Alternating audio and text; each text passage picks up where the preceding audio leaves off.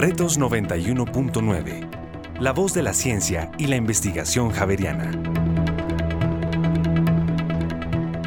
Hola, ¿qué tal? Soy Mario Morales, periodista y profesor investigador de la Facultad de Comunicación y Lenguaje de la Universidad Javeriana. Damos un cálido saludo a toda la audiencia que nos acompaña en este espacio en el que nos reunimos con expertos para dialogar sobre los principales temas de coyuntura. Cordial bienvenida.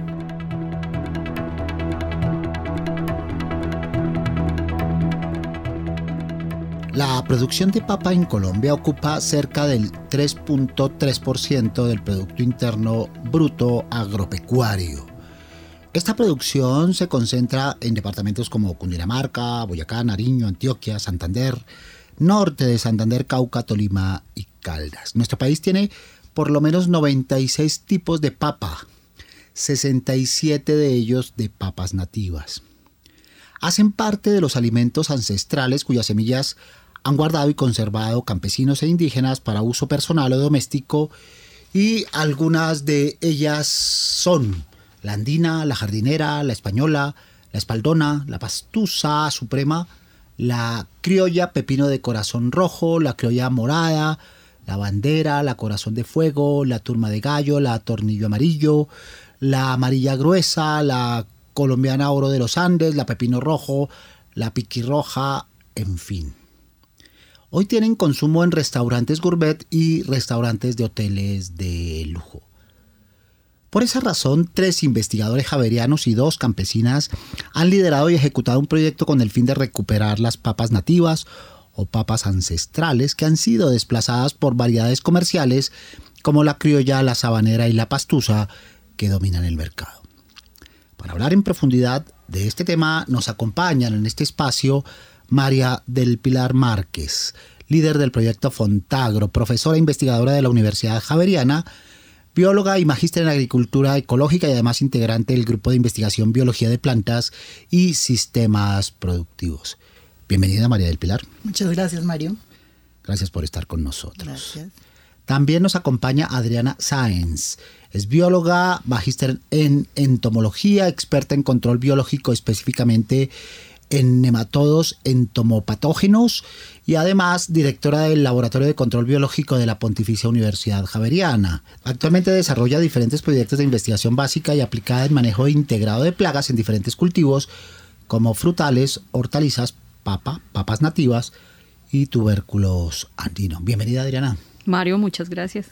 Muchas gracias por acompañarnos. También estarán con nosotros Diana Consuelo Rincón, que es una de las campesinas que, lidera este proyecto junto con Marcela Pinilla Arevalo, quienes nos entregarán sus luces sobre las experiencias en este proyecto. Pero para arrancar, escuchemos a nuestros oyentes y su percepción sobre la necesidad de explorar este tipo de proyectos. ¿Cuántos tipos de papa creo que tiene Colombia? Eh, según lo que yo había oído antes, eh, eran más de 18 y que conozca así de entrada, me acuerdo que son sabanera, pastusa, criolla y creo que no sé el nombre de más. No sé, sé que tiene muchos, yo diría que más de 50. Conozco de primera mano la papa pepina, que es esa que es como rosadita con amarillo, la criolla, la amarilla, la sabanera de año. Y sé que hay más, sé que hay una negra, eh, pero no me sé como tal los nombres. Hay muchísimos tipos de papa, eh, de semillas que ya se han, digamos, salido de, de, circulación, de pronto se tiene más de consumo en términos de los mismos campesinos que preservan esa semilla, pero comercialmente apenas se tiene pues la, la sabanera, la, la pastusa, la tocarreña y la papa criolla. Sé que en Colombia hay una gran variedad de papas, sobre todo en la región de Boyacá. Digamos que yo conozco la papa criolla, de la cual se desprenden, digamos que eh, varios tipos de papa. También conozco la papa sabanera y la de acol. Pues yo pienso que hay como unas tres. Yo diría que las, las saladas, las criollas, no sé, la sabanera. Muy bien. Ahí estábamos explorando el conocimiento para encontrar esta sorpresa que nos incluye a nosotros para hablar de, como decíamos, casi 100 tipos de papa en nuestro país. La papa María del Pilar es clave en la economía, es clave en la alimentación y ahora es clave en la investigación. Así es. Es, es, clave en la alimentación de todos los colombianos, de todo el mundo. De hecho, es uno de los productos eh, de seguridad alimentaria a nivel mundial. Eh, la papa eh, aporta, tiene un aporte proteico importante en la dieta de todo el mundo. Y mm, bueno, y, ni se diga en, en, la parte económica en este país y sobre todo en esta región cundiboyacense, pues es, es un renglón bastante importante. Muy bien, y en la economía también, Adriana, ¿no? Es clave en aporte de exportaciones y bueno, hablaremos un poco de, esa balanza entre exportaciones e importaciones, ¿verdad? Claro que sí. Eh, la papa es un producto que realmente la cultivan pequeños, medianos y algunos grandes productores. Eh, como decían los oyentes, pues hay muchas papas que siempre se están repitiendo y son las que conocen, pero hay otras alternativas dentro de las papas que también pueden tener un mercado para Colombia, por ejemplo. Entonces, hay más vida más allá de la criolla, la sabanera y la pastusa, que es la que se tomó el mercado, ¿verdad? Por circunstancias que vamos a analizar. Así es. Hay muchas más que esas. Eh, como, como tú bien lo decías, hay, eh, digamos, de papas nativas, están reportadas más de 60 variedades en el país, digamos, reportadas con reportes eh, científicos y otro tanto de variedades comerciales, de híbridos que han venido haciendo eh, algunas instituciones que hacen fitomejoramiento en el país, como Agrosavia, como la Universidad Nacional de Colombia, que son los que más investigación en esta, en esta eh, área tienen. Muy bien. ¿Cuál es la diferencia? Ya hemos dicho colores, ¿verdad? Sabores, ¿verdad? Formas. Formas tamaño. Tamaño. Eh, pero también desde el punto de vista alimenticio, nutricional, ¿hay diferencia? Sí. Entonces, las papas nativas, como tú decías, pues por su forma, tamaño y colores, entonces aportan antioxidantes, pueden servir para el control de algunas enfermedades, tienen sabores y texturas diferentes, los cuales los productores las usan para diferentes consumos. Entonces, no todas este tipo de papas pueden ser usadas, por ejemplo, para hacer un caldo de costilla, que normalmente a veces la gente siempre usa la misma papa, no, porque todas no tienen la misma forma de cocción. Y a partir, por ejemplo, de diferentes formas de preparación, se pueden usar, como eh, lo decía anteriormente, para el control de enfermedades.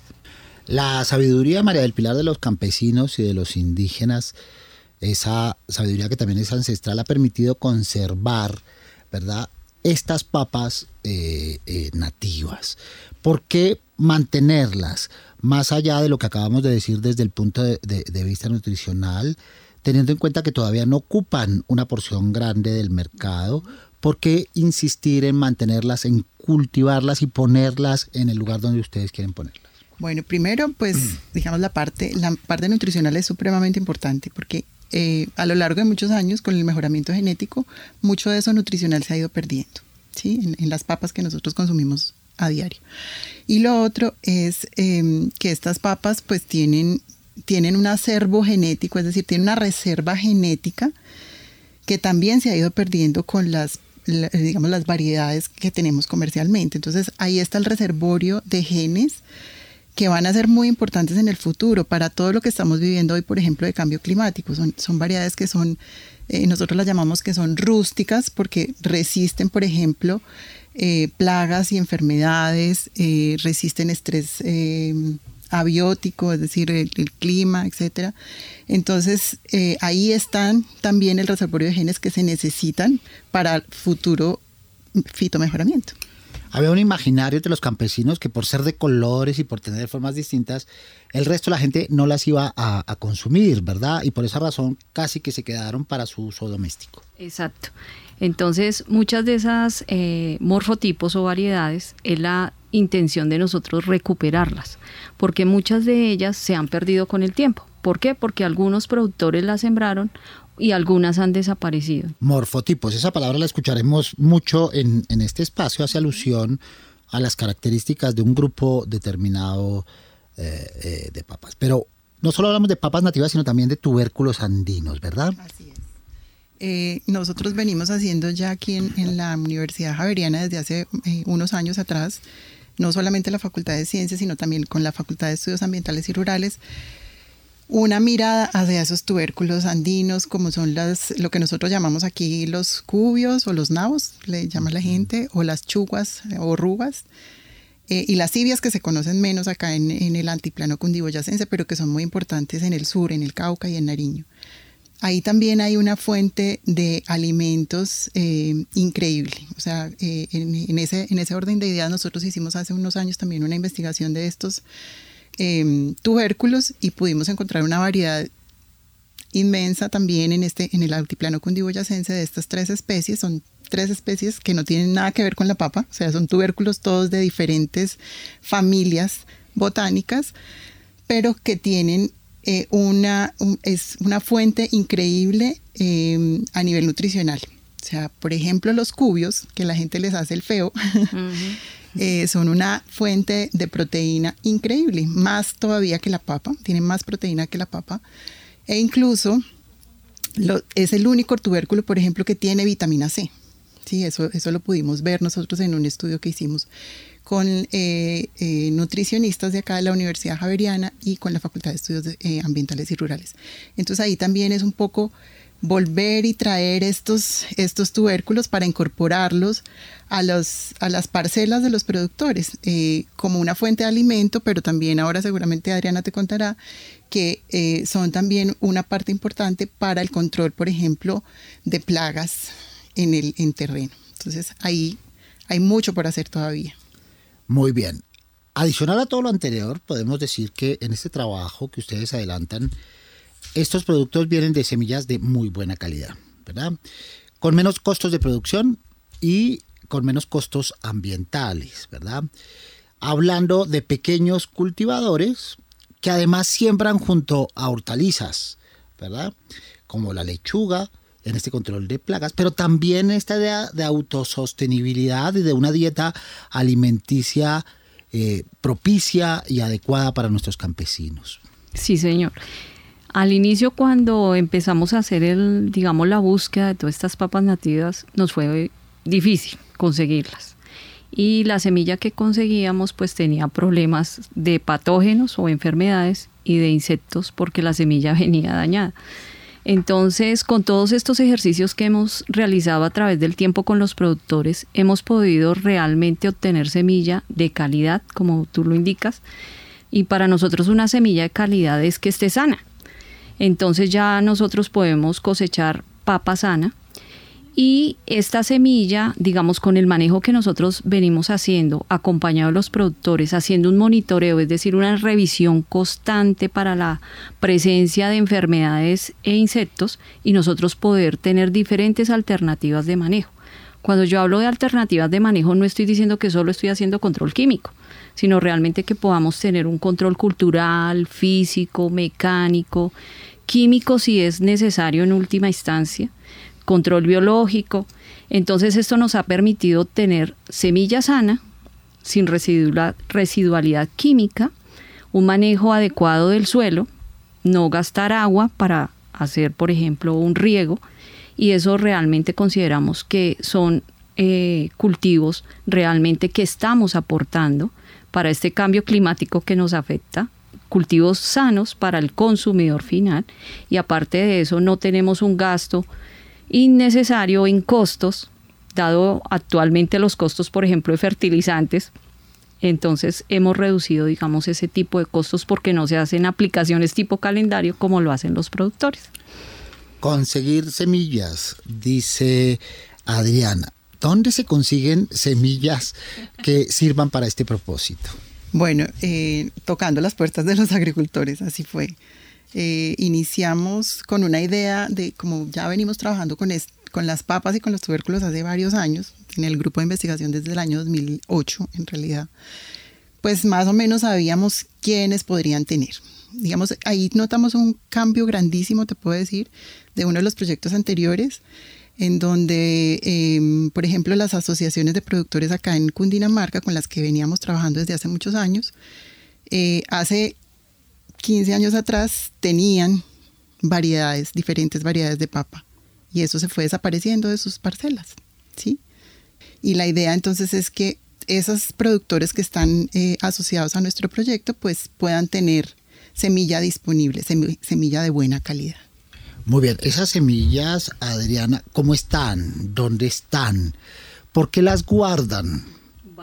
Eh, pues digamos la semilla de papa es un tubérculo que no puede estar mucho tiempo en almacenamiento como de pronto otras semillas como el arroz o el maíz, de pronto el frijol. Eh, realmente la semilla de papa nosotros la podemos mantener máximo mes, mes y medio.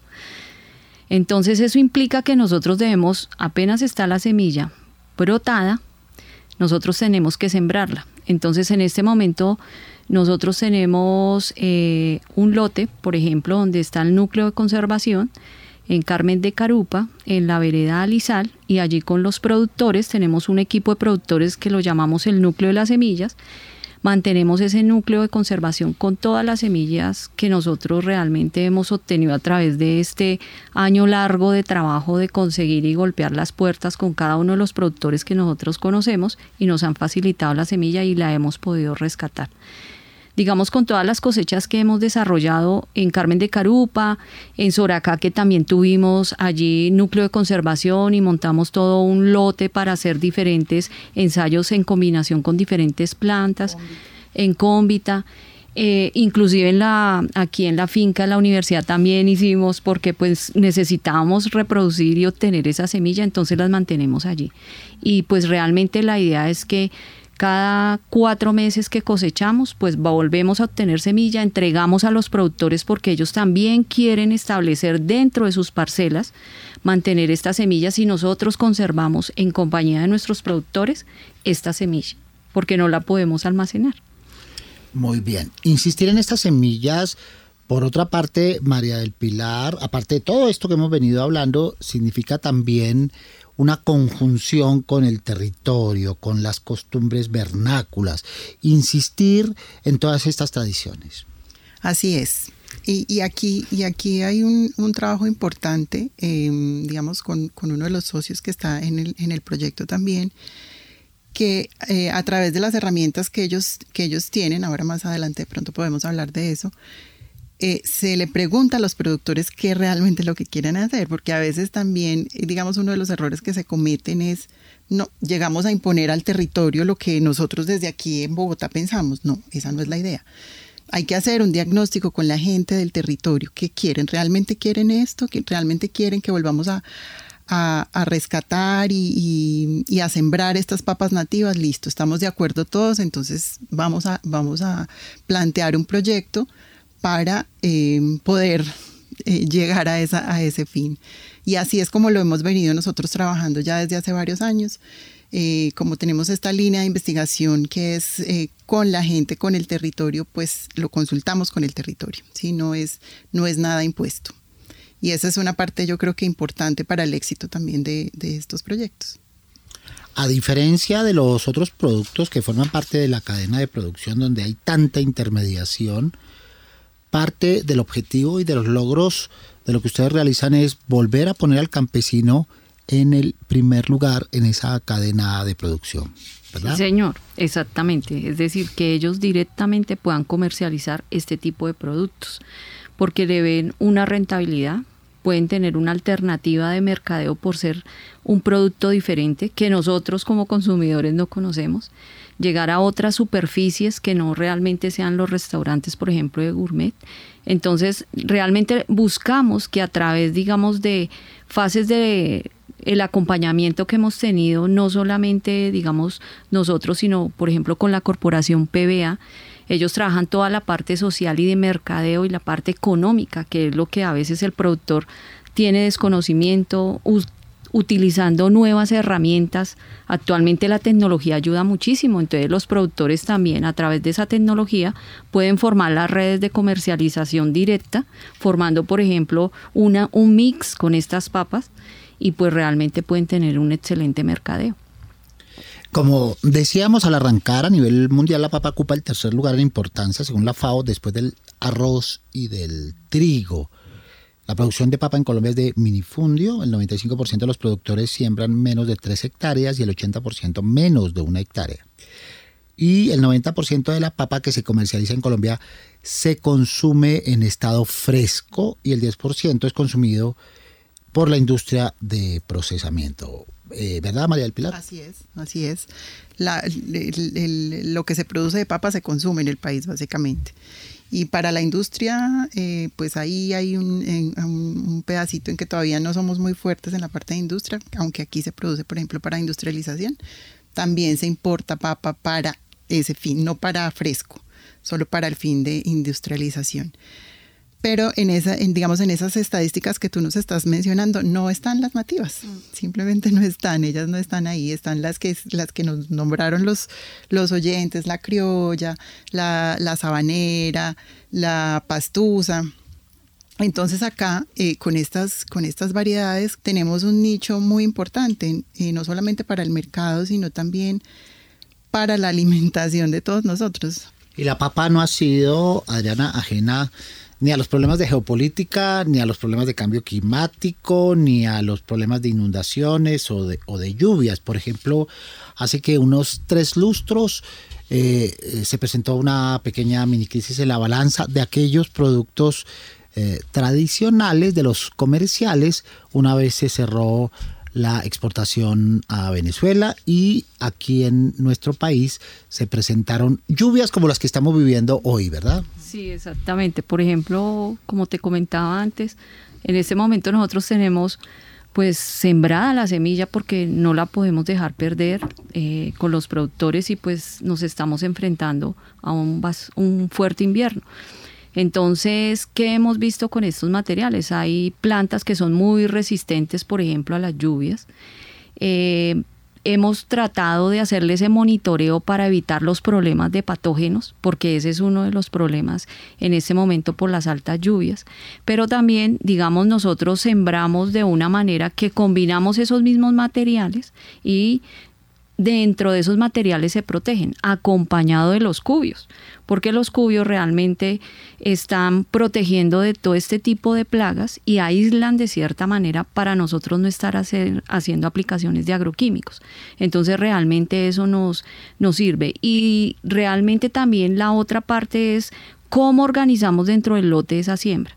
Entonces dejamos un poquito más altos los surcos para que no realmente las inundaciones no nos, no nos afecten porque se pueden, eh, por ejemplo, pudrir las plantas. Entonces de esa manera le estamos ayudando, pero sí es un reto bastante grande en este momento del invierno. ¿Qué implicaciones tienen, María del Pilar, las medidas que han tomado los gobiernos y los gremios particularmente a partir de 2002, cuando se prohíbe la eh, importación de papa fresca. Hoy solo se importa papa procesada, ¿verdad? Eh, eh, escasamente de algunos países como Bélgica, los Países Bajos, Alemania, pero el país es sostenible con lo comercial, pero sería mucho más sostenible con estas papas ancestrales. Yo creo que sí, o sea, yo creo que, que en estas papas eh, debemos, debemos tener una apuesta en estas papas, porque como te decíamos anteriormente, eh, pues tienen un acervo genético que no tienen las otras, las otras variedades. Y además eh, en términos nutricionales también hay una, una ah, pues hay muchas cosas que desconocemos, incluso de, en términos nutricionales conocemos algunas pocas cosas de las propiedades nutricionales, nutracéuticas, podríamos casi que decir, de algunas de estas variedades, pero ahí falta mucho por hacer también, o sea, sería súper interesante que más gente de otras disciplinas también se uniera a estas iniciativas para, por ejemplo, eh, poder conocer cuáles son todos esos potenciales a nivel eh, alimentario que tienen estas, estas papas. Muy bien, y como lo veremos en la segunda parte, gran sentido de este proyecto de investigación, porque es un proyecto de investigación científico, es lograr eh, semillas certificadas, ¿verdad? Bueno, nosotros estas semillas realmente como son papas nativas no tienen una certificación. Realmente la certificación es para las papas comerciales como nos lo decía nuestros oyentes. Entonces estas papas realmente lo que buscamos es que sean papas de calidad sanas, que no vayamos a diseminar los problemas de los insectos y las enfermedades a otros lotes que digamos el productor vaya a usar en su momento de siembra. Entonces, digamos, ese es el fin. El otro fin, digamos, que también buscamos es esa comercialización, como lo decía mi compañera, que abra mercados, que nosotros, digamos, otras personas puedan conocer este tipo de materiales. Muy bien, pero que son avaladas por el consumo, decíamos, de restaurantes y ciertos hoteles que ven el valor nutritivo, pero también el carácter exótico y diferencial de, estas papas tradicionales, ¿verdad? Así es, así es. Eh, la idea es, como, como decía Adriana, nosotros no, no podemos certificar estas papas porque no caben dentro de la normatividad nacional ni internacional en ninguna parte eh, de estos países andinos certifican las papas nativas. Pero sí es importante esa, esa limpieza, como lo, lo llamamos nosotros en, eh, digamos, de, en parte del proyecto, esa limpieza de esas papas nativas de estos, de estos problemas fitosanitarios que puedan traer. Y poderle entregar al agricultor pues unas papas de mejor calidad que como lo hemos dicho también en, en otras ocasiones pues van a redundar también en beneficios económicos y en beneficios ambientales. Sí, esa es, esa es la idea. Eh, digamos que, que una de las de, las metas nuestras desde hace mucho tiempo en el, en el grupo de investigación es poder ofrecer al agricultor semilla de buena calidad. ¿sí? por ahí empieza el cultivo. Es, entonces ahí tú tienes que tener lo mejor de lo mejor. Cuando tú inicias un cultivo tienes que tener lo mejor de lo mejor para que tu cultivo salga muy bien, tu cosecha sea buena. Y muchas veces el pequeño agricultor no tiene acceso a esa semilla de buena calidad. Y tenga buenas ganancias, porque él invierte y lo que espera es, bueno, recuperar esa inversión, pero también obtener una ganancia. ¿Y esa ganancia en qué está? En que tenga buena semilla, ¿sí? Que no esté enferma. Porque si sembramos problemas, pues vamos a obtener esos problemas. Muy bien, ponemos unos puntitos suspensivos y ya regresamos a este espacio para seguir conversando de papas ancestrales, papas nativas y tubérculos andinos. Con María del Pilar Márquez, líder del proyecto Fontagro, profesora investigadora de la Universidad Javeriana y bióloga eh, y con maestría en agricultura ecológica y con Adriana Sáenz, bióloga con maestría en entomología y además experta en control biológico, aparte de las campesinas que acompañan el proyecto Amar la Tierra, las campesinas del Laboratorio de Papas en Cundinamarca. En instantes estamos con ustedes. Retos 91.9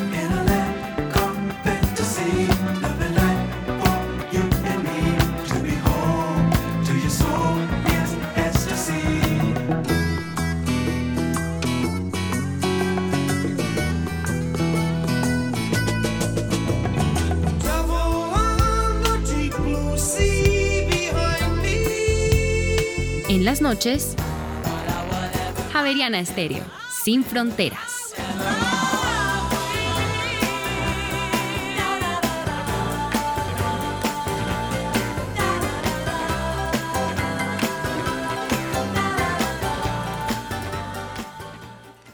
Retos 91.9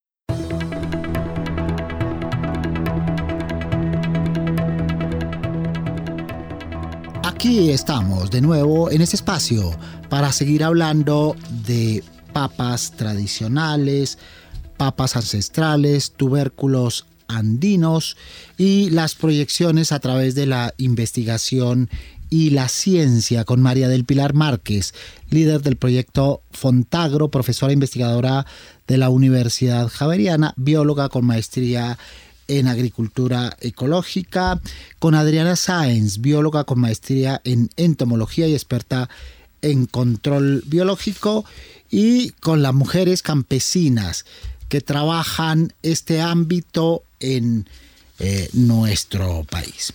Entonces, con base en estas proyecciones que hemos hablado en la primera parte, ustedes deciden hacer un proyecto de investigación, un proyecto que tiene raíces ya hace 15 años, ¿no? Sí iniciamos en el grupo de investigación a trabajar con estas papas y estos tubérculos andinos desde el año 2008.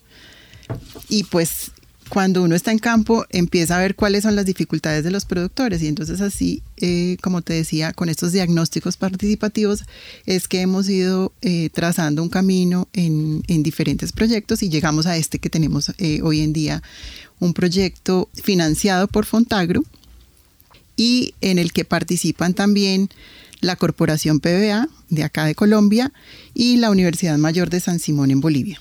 Somos dos países, Bolivia y Colombia que estamos trabajando en este, en este proyecto. Que está subvencionado por Fontagro. Cuéntanos qué es Fontagro. Fontagro es un fondo de financiación que está compuesto por diferentes países de Latinoamérica, casi todos, y algunos países también eh, europeos, Iberoamérica. Es un fondo que es financiado, digamos, por fuentes internacionales, eh, banca multilateral, y por cada uno de los países que también pone, digamos, un, un incentivo económico en ese, en ese fondo. Fontagro es entonces eh, el que lidera eh, estos proyectos o, si es quien tiene estas convocatorias para estos proyectos y desde hace muchos años entonces viene también trabajando en estos temas de agricultura familiar, es como el foco de, de Fontagro, agricultura familiar. Y bueno, nosotros decidimos en el año 2019 presentarnos a una convocatoria de Fontagro, con, como te decía, también con otras dos instituciones, la Corporación PBA y la Universidad Mayor de San Simón, y nos ganamos esa convocatoria y aquí estamos. Pues muy bien, Adriana. Casi que la respuesta a la pregunta que te voy a hacer es toda la primera parte de nuestro espacio. Pero ¿cuál fue la razón específica, el momento, la coyuntura que empuja a que ustedes se vinculen a esta investigación de la mano de los campesinos? Bueno, nosotros empezamos en el 2008 y a partir de otro proyecto, nosotros con los productores organizamos y creamos un laboratorio bajo costo para producción de semilla, en ese caso comercial y certificada.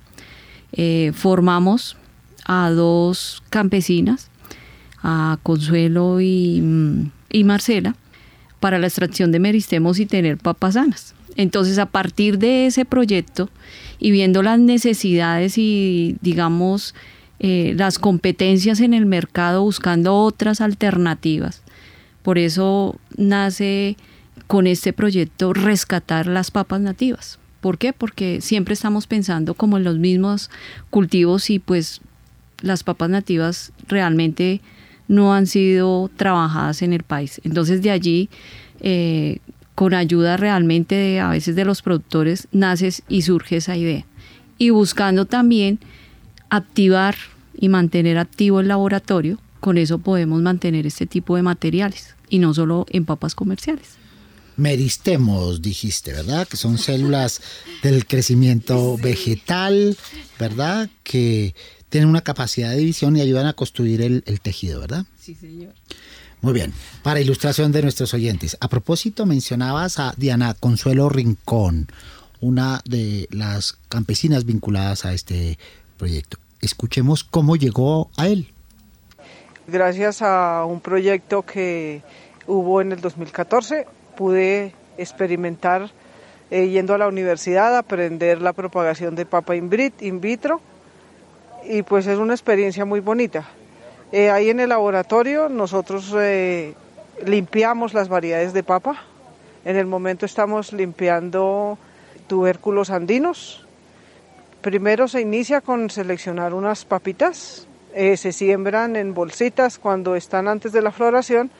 Se cortan y se llevan al laboratorio. Se hace una debida desinfección.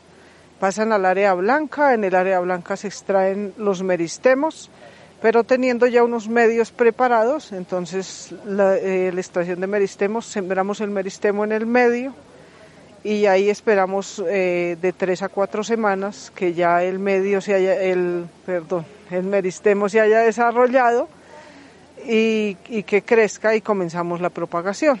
Y la idea con este proyecto es volver a recuperar todas esas papas nativas. Pues muy bien, como se escucha, son campesinas ilustradas, ¿no? con conocimiento y apropiación, hablan con absoluta propiedad de temas de laboratorio, de, de biotecnología, cultivo de tejidos, preparaciones in vitro, preparaciones de, de, medios, ¿verdad? ¿Qué es todo eso, María del Pilar? Bueno, eso es todo lo que hacemos nosotros en el laboratorio. cuando tú tienes un, proceso de certificación de semilla, digamos el de la semilla que se certifica normalmente, esa semilla debe pasar por, un, por una fase de laboratorio, que es in vitro, ¿sí? Es decir, como muy claramente lo decía Consuelo, nosotros cogemos una partecita de la planta, la desinfectamos y la ponemos en un medio de cultivo para que se empiece a multiplicar. Después la sacamos a lo que ella dice ahí que es una casa de malla, es un invernadero donde producimos los mini tubérculos, así se llaman, que es la primera fase de la certificación de semillas. Y esos mini tubérculos pues están libres de todas las enfermedades que puedan viajar por los haces vasculares de las plantas. ¿sí? Imagínate que por ahí circulan virus, circulan bacterias, que van finalmente a, una semilla que si nosotros seguimos reproduciendo esa semilla, pues va a tener problemas fitosanitarios. Pero cuando la pasamos por el laboratorio, eliminamos eso, eliminamos ese problema fitosanitario y garantizamos que el agricultor reciba una semilla de buena calidad. Ahora, las papas nativas, como te decíamos anteriormente, no pasan por un proceso de certificación, pero eso no quita que nosotros las podamos, pasar por el laboratorio y limpiarlas. Y más adelante esperamos entregar eh, semilla proveniente de ese laboratorio, semilla de buena calidad. Hasta ahora lo que hemos hecho es ir seleccionando semilla y cada vez una mejor selección en esos núcleos que hablaba Adriana hace un rato. Y pues de ahí también obtuvimos eh, plantas para introducirlas al laboratorio. Pero esperamos que ya en un corto tiempo, o sea, ya tenemos una, una buena tasa de multiplicación en el laboratorio, que más o menos en unos seis meses nosotros ya podemos estar diciendo vamos a sacar los primeros mini tubérculos. Y como les dije yo esta semana a las chicas del laboratorio, ese día vamos a hacer una fiesta. Un asado. Con papitas. Con, papa ancestral, por favor. Claro que sí. Muy bien. En esa parte, en todo este proceso que se ha mencionado, Adriana, está entonces la preparación de medios. ¿Qué significa específicamente la preparación de medios? Eh, la preparación de medios significa que a través de la investigación que se han desarrollado en el grupo ya se tienen las fórmulas o protocolos con los ingredientes necesarios para producir ese medio que puedan multiplicarse, eh, en este caso la papa. Entonces, digamos, ya todo ese tipo de evaluaciones se han mejorado y con el proyecto que Consuelito nombraba en el 2014, eso nos permitió realmente evaluar diferentes ingredientes para poder realmente tener un medio que pueda desarrollar y multiplicarse esa papa. Muy bien, otra de las campesinas es Marcela Pinilla Arevalo. Escuchémosla. Pues empezamos con la Asociación Nacionalizar, me eh, participaba en las reuniones y me involucré eh, a participar en el tema de capacitación de propagación in vitro con las profesoras de la Javeriana. Nos enseñaron todo el proceso de preparación de medios de cultivo, de reactivos que se utilizan para, para preparar los medios. La gente tiene sus pequeñas parcelitas y no las sacan mucho al mercado, la gente no las conoce. Entonces ese es el motivo del laboratorio, sacar esas variedades nativas, que la gente las conozca que se pueden hacer diferentes recetas y no dejar perder esas variedades nativas. Eh, pues es bueno aprender todo este tema de biotecnología, llevarlo a otras personas, eh, el tema de, preparación de medios, de propagación in vitro, son cosas que yo no conocía y pues con ayuda de las profesoras de la Javeriana nos ayudaron y nos permitieron eh, ese conocimiento para seguirlo llevando a otras comunidades. Y miren que lo está llevando con qué claridad que habla Marcela, ¿no? El objetivo entonces es sacar meristemos, que son tejidos, que son células, ¿verdad? ¿En qué proceso estamos? Tú decías hace un momentico que estamos a punto de poder distribuirlas. ¿Cuándo se prevé y qué hace falta para lograrlo? Tiempo, porque todo toma su tiempo, son organismos vivos y estamos haciendo, digamos, este primer proceso es un proceso de investigación donde estamos ensayando cuáles son los mejores medios de cultivo para cada una de estas variedades. Son muchas variedades, todas se comportan diferente. Logramos establecer esos meristemos. Eh, si alguna vez tienes la oportunidad de conocer un meristemo, es algo que uno no ve, ¿sí? toca con un, con un estereoscopio, sacarlo em, y luego sembrarlo en ese medio de cultivo que es como una gelatina, haz de cuenta como una gelatina sin sabor transparente donde yo lo pongo ahí y como decía eh, Consuelito hay que esperar entre cuatro o cinco semanas a que se desarrolle ese meristemo en, ese, en esas cinco semanas pueden pasar muchas cosas puede que el meristemo se muera puede que se, mm, se contamine entonces, todas esas cosas las tenemos que ir mirando porque, como te digo, cada variedad responde diferente. Ya tenemos unas tasas de multiplicación bastante eh, buenas para varias de estas variedades, unas más quedaditas que otras. Eh, ya tenemos material multiplicado en el, en el laboratorio y como te decía, esperamos que en unos seis meses nosotros ya tengamos plantas en esa casa de malla para poder tener mini tubérculos y empezar el proceso de entregar esa semilla a los productores por ahora que hacen parte del proyecto. La idea es que más adelante pues ellos puedan también comercializar esa semilla. Esa, esa es la idea. Pero inicialmente el proyecto contempla que esas semillas son para las asociaciones de agricultores que están trabajando en el proyecto. ¿Y estas semillas corresponden a qué tipo de papas ancestrales? En este momento tenemos en el laboratorio jardinera, manzana, eh, uva mora, chaucha, andina, española, pepina. Mortiña. Esa todavía no está en el laboratorio. Espaldona. Todavía no, está.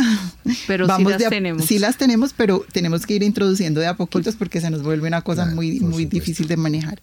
Muy bien. Al lado de todo ello está el control de plagas, que es tu especialidad. Cuéntanos un poco al respecto. Bueno, eh, con los productores hemos hecho un ejercicio súper interesante porque ellos están acostumbrados es aplicar solo insecticidas o herbicidas o fungicidas. Para ellos solamente existe lo químico, no hay otras alternativas de manejo. Entonces con ellos hemos realizado diferentes talleres teórico-prácticos directamente en los lotes y en los núcleos de conservación para que ellos identifiquen los problemas fitosanitarios y ellos mismos han concluido que realmente cuando uno le hace seguimiento a las plagas no es necesario hacer aplicaciones químicas, porque como me decía uno de los productores, estoy botando la plata y gastando mucha plata sin necesidad.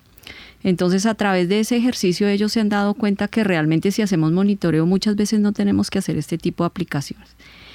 Nosotros hemos incorporado diferentes estrategias, por ejemplo, usamos el control biológico, le aplicamos a la semilla baculovirus, que es producido por agrosavia, y esto ayuda a que la polilla de la papa, que es una de las plagas más limitantes que tiene la semilla y pues obviamente también cuando está en producción, pues daña los tubérculos que yo creo nuestros oyentes cuando uno a veces compra en el supermercado la papa le sale con un gusano adentro y toda negra, sí, y eso entonces pues ya la gente no la consume, entonces la manejamos de esa manera. También usamos, por ejemplo, la combinación con otras plantas porque ya a través del estudio pudimos eh, identificar que sembrando en forma de policultivo reducimos los daños por eh, insectos y por enfermedades y los cuyos también nos acompañan eh, en ese manejo. Hemos aplicado también, por ejemplo, para repeler muchos insectos acompañado con cebolla, ajo, caléndula.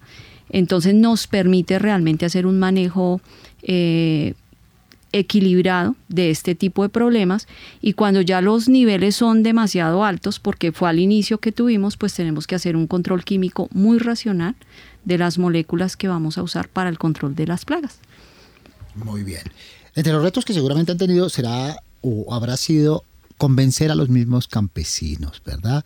Vincularlos en este proceso de ida y vuelta del laboratorio, del terreno, del campo, del conocimiento, en una imbricación, en una mixtura de conocimientos. ¿No te parece, María del Pilar? Sí, y, como llevamos tantos años también haciendo, digamos, este, este trabajo con los, con los agricultores, también nosotros hemos aprendido un montón de eso pues somos seres humanos finalmente y, cambiantes, eh, a veces tercos, a veces muy receptivos. Hay gente muy receptiva y hay gente con unos conocimientos increíbles también en el campo, o sea, aprendemos en dos vías. en ese proceso de aprendizaje en dos vías, pues también hemos tenido la oportunidad de, como tenemos las parcelas en, en el terreno y las parcelas son de los agricultores, ¿sí? Pues a ellos también les interesa que esa parcela produzca. Entonces, finalmente, eh, ellos mismos han podido ver los resultados de lo que nosotros proponemos versus eh, lo que ellos han hecho tradicionalmente. Entonces, eh, yo creo que ese es un proceso muy, muy importante. Fíjate que cuando nosotros empezamos con todos estos trabajos, hace ya bastantes años, en el primer trabajo que tuvimos en el 2018, en el primer proyecto. 2008 2008, perdón, sí, que también estábamos acompañados por la corporación PBA. Iniciamos eh, mostrándole a los agricultores la diferencia de tener una parcela con semilla certificada versus una parcela con semilla de la que usaba normalmente el agricultor. Y de ahí, desde, desde ese entonces, hay muchos agricultores que solamente inician sus lotes con semilla certificada. Y otro de los desafíos, sin duda otro de los retos, Adriana, es convencer a los consumidores, ¿verdad? Vencer ese determinismo de consumir siempre lo mismo desde la perspectiva estrictamente comercial. Exactamente, y es un reto grande del proyecto. Y el reto está para los productores y para nosotros como investigadores y, digamos, acompañantes en este proceso. Los productores han apropiado muchas, eh, digamos, de los ejercicios que nosotros hemos desarrollado y, digamos, se ve claramente en el manejo del laboratorio, por ejemplo, y ellos ya ven la necesidad que realmente abrir los mercados no es fácil, es un reto, pero pues tenemos que abrir y dar a conocer este tipo de materiales. Y tenemos que abrir diferentes vías, grandes superficies, empezando por entregar unos MITs para que las personas los conozcan. Y realmente pues nosotros como consumidores también tenemos realmente que abrir ese tipo de mercados. Afortunadamente la tecnología ayuda en este momento, las redes entonces permite que esos mercados se puedan abrir fácilmente. Y el reto también está que este tipo de materiales o estas papas nativas pues tenga unos rendimientos para poder realmente ocupar ese mercado que tanto, digamos, exigencia tiene, ¿no? Muy bien. María del Pilar, por favor, ambiéntanos un poco sobre la rutina de trabajo de ustedes. ¿No? Cuando ustedes hablan de un laboratorio, uno se imagina un laboratorio en el campus, aquí encerrado, baldosín. ¿Cómo es la lógica, cómo es la dinámica y cómo es la rutina en relación con las campesinas? Bueno, ellas tienen un laboratorio allá mejor montado que el que nosotros tenemos acá. Empecemos por ahí. Ese, laboratorio se dotó con un proyecto de eh, Colciencias, en su momento era Colciencias, de apropiación social del conocimiento. Y eh, pues digamos, tiene todo lo, que, lo básico que se necesita para hacer esta técnica biotecnológica que se llama cultivo de tejidos vegetales. Entonces el día de ellas puede iniciar, por ejemplo, ellas deciden que hoy eh, es un día de preparación de medios, entonces ellas llegan, eh, mezclan los ingredientes del medio, lo esterilizan, lo sirven. El siguiente día es eh, la introducción de meristemos, entonces Marcela y Consuelo llegan al invernadero y en el, el esteroscopio se sientan en una cámara de flujo laminar a extraer esos eh, meristemos que son diminutos y los siembran en el medio de cultivo que habían preparado el día anterior. Y en las siguientes semanas ellas se dedican, por ejemplo, a multiplicar. Entonces, una vez que los, que los meristemos han crecido, pues hay que empezar a multiplicar. Eso es una plantica, de cuenta como nos dicen los abuelitas, voy a partir una yemita y la voy a sembrar para que eso se multiplique. ¿sí? Eso es lo que se hace en condiciones asépticas, totalmente asépticas, y eso se repite, digamos, semana tras semana hasta que llegamos al punto en donde vamos a decir, listo, vamos a sacar las plantas al invernadero para producir los mini tubérculos. Entonces ahí ya llegamos al, invernadero, sembramos las planticas, las cuidamos como si fueran unos bebés prematuros casi, porque son, son plantas que han dejado, eh, han desaprendido y tienen que volver a aprender a hacer plantas hasta que ellas producen eh, los tubérculos y el tubérculo es el que vamos a entregar a los agricultores para empezar a, reproducir esa semilla, multiplicar esa semilla. Todo esto sucede en Carmen de Carupa, en, en Cundinamarca. Y mientras ustedes regresan a la universidad, a las aulas, quedan a cargo las campesinas en este proceso, ¿verdad, Adriana? Sí, señor. Todas las, eh, digamos, ellas dos, como describía María El Pilar el proceso, ellas lo ejecutan solitas una apropiación excelente, porque ellas eh, tienen una estrategia muy fácil de trabajar, son súper organizadas y a pesar de que están haciendo estas labores, pues ellas también tienen su vida familiar, ellas se levantan, ordeñan, van al laboratorio, por la tarde vuelven y ordeñan y siguen sus actividades. Y realmente eso lo verificamos porque el ejercicio cuál está en obtener sus plantas. Y se ve, digamos, la responsabilidad y el amor que hacen con su trabajo. Pero también, digamos, eh, nosotros trabajamos con los productores en núcleos pequeños y ellos también trabajan, por ejemplo, en el lote de conservación que nosotros tenemos y los eh, productores conocen muy bien la responsabilidad y el cuidado que hay que tener, por ejemplo, con el laboratorio. Entonces, realmente todos conocen todas las actividades y todos trabajamos en pro de ese ejercicio, de obtener una semilla de buena calidad un proceso de socialización del conocimiento de manera extendida. A propósito, nuestros oyentes tienen expectativas y plantean retos y desafíos a este proyecto? Puede promover el consumo de otros tipos de papa, pero con la globalización del mercado lo que llevaron fue a enterrar eh, esas semillas, a sacar esas semillas nativas del mercado, dado que no son competitivas a nivel internacional, porque se dañan, se nacen muy rápido, porque el costo de producción de pronto no es el que, el que se quiere. Siento que por cierto lado, pues evidentemente está la parte de desconocimiento parte de muchas personas. Entonces, por cierto lado, como que estaría al, bueno a la hora de promover, como que se vieron diferentes formas de la preparación de papa, de las ventajas de algunos tipos de papa, para que la gente se anime a probar eh, probablemente eh, algunos tipos que desconocía o que no son tan comunes. ¿Cómo crees que se puede promover el consumo de otros tipos de papa? Siento que es un poco más complicado, porque si bien se puede dar a conocer varios tipos de papa y por ejemplo se puede educar al respecto en ese ámbito, considero que es mucho más fácil poder comercializar unos tipos de papa. Entonces son papas que no se pueden tener en un supermercado, que no pueden esperar una semana a ser compradas. Nosotros como consumidores deberíamos comenzar a probar otros tipos de papa, dejar un poco de lado aquellos tipos de papa que son tan comerciales como la papa criolla y como la papa sabanera y digamos que empezar a apoyar eh, aquellas que no son tan conocidas. Pronto hacer, no sé, campañas, una, buena mayor publicidad, publicidad. De pronto siento que un buen mecanismo para llegar a la gente son las redes sociales, para que la gente y los colombianos coman más papa. Ahí están las ideas de nuestros oyentes en los retos y desafíos que plantea este proyecto, María del Pilar Márquez. Así es. Eh, ahí plantean unas cosas muy interesantes y hay, hay uno de los oyentes que tiene claramente mucho conocimiento de estas papas nativas porque dice que son papas que se dañan rápidamente. Sí, son papas precoces, así como la criolla. Cuando tú tienes una criolla más de dos semanas en tu casa, se te nace, ¿cierto? Estas son igualmente precoces. Entonces ahí digamos que tiene que haber unos canales de comercialización diferentes a los, a los tradicionales. Eh, y ahí es donde eh, creemos nosotros que es importante que sea una comercialización directa de los, de los productores por muchas razones, no solamente por eso, eh, al consumidor. Y que los consumidores también tengamos una mente más abierta y nos atrevamos a, a probar estas papas.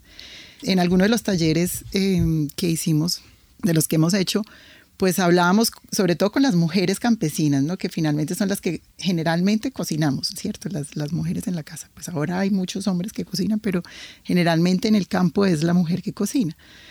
Y una de las razones por las cuales también se han ido perdiendo porque e, estas variedades es porque finalmente cuando tú tienes que pelar estas papitas que tienen unas formas tan diversas, pues no es tan chévere, ¿cierto? Entonces también el ama de casa va haciendo una selección ahí eh, de lo que pueda ser más fácil para hacer en la cocina. Entonces ahí también tenemos que, eh, como consumidores, tener una mente un poco más abierta de probémoslas de diferentes maneras, no tiene que ser la misma de siempre, hay un montón de recetas para las papas, ustedes pueden entrar, por ejemplo, a la página de la, mm, del Fondo del, para el Fomento de la Papa, tienen una página divina con recetas que uno ni se imagina eh, para la preparación de la papa. Entonces hay muchas cosas, es, un, es realmente un producto muy versátil eh, que lo podemos utilizar en muchísimas cosas diferentes a las que conocemos nosotros normalmente. Muy bien, es María del Pilar Márquez, líder del proyecto Fontagro, profesora investigadora de la Pontificia Universidad Javeriana, bióloga con maestría en agricultura ecológica. Muchas gracias por estar con nosotros. Gracias, Mario. Atreverse fue la expresión que utilizó María del Pilar, Adriana, porque no es arriesgarse, porque riesgo no hay, ahí no hay pierde. No, hay que arriesgarse y tener otras posibilidades de realmente consumir estas papas. Al inicio, por ejemplo, yo no había probado las papas nativas. Y la primera cosecha que nosotros obtuvimos y ver el origen de esas papas y el manejo que tuvimos, pues nos llevamos, digamos, la, un residuo de esas papitas, fueron, digamos, las pequeñitas y las probamos de diferente, las preparamos de diferente forma y ahí fue donde nos dimos cuenta de su sabor, textura, cocción y realmente es una alternativa que podemos tener nosotros como consumidores. Es abrir la mente y tener otras posibilidades. Y posibilidades que sin duda enriquecen el paladar, la vista y la experiencia que tiene el consumo de estas papas ancestrales y estos tubérculos andinos. Muchas gracias a Adriana Sáenz, bióloga con maestría en entomología, experta en control biológico, específicamente en nematodos, entomopatógenos, directora del Laboratorio de Control Biológico de la Universidad Javeriana de Colombia. Agradecemos también a Diana Consuelo, y Ana Marcela, las campesinas que son partícipes de este proyecto de investigación del cual estaremos al tanto pendientes de su evolución para conocer buenas noticias para nuestro país y para nuestro agro. Agradecemos también a nuestra audiencia por acompañarnos y participar en este espacio en el que expertos y académicos nos reunimos para servir al país. Muchas gracias también a las personas que hacen posible este programa. En la producción periodística, Sofía Neira, Juliana Sánchez y Juliana Hoyos. En la ingeniería de sonido, Andrés Neira. Y en la asistencia de producción, Sebastián Ortiz Pérez. Recuerden que cada semana y en este mismo horario los esperamos para tratar temas de coyuntura de interés nacional. Soy Mario Morales, periodista y profesor investigador de la Facultad de Comunicación y Lenguaje de la Universidad Javeriana. En ocho días nos escuchamos, Dios mediante. Hasta entonces.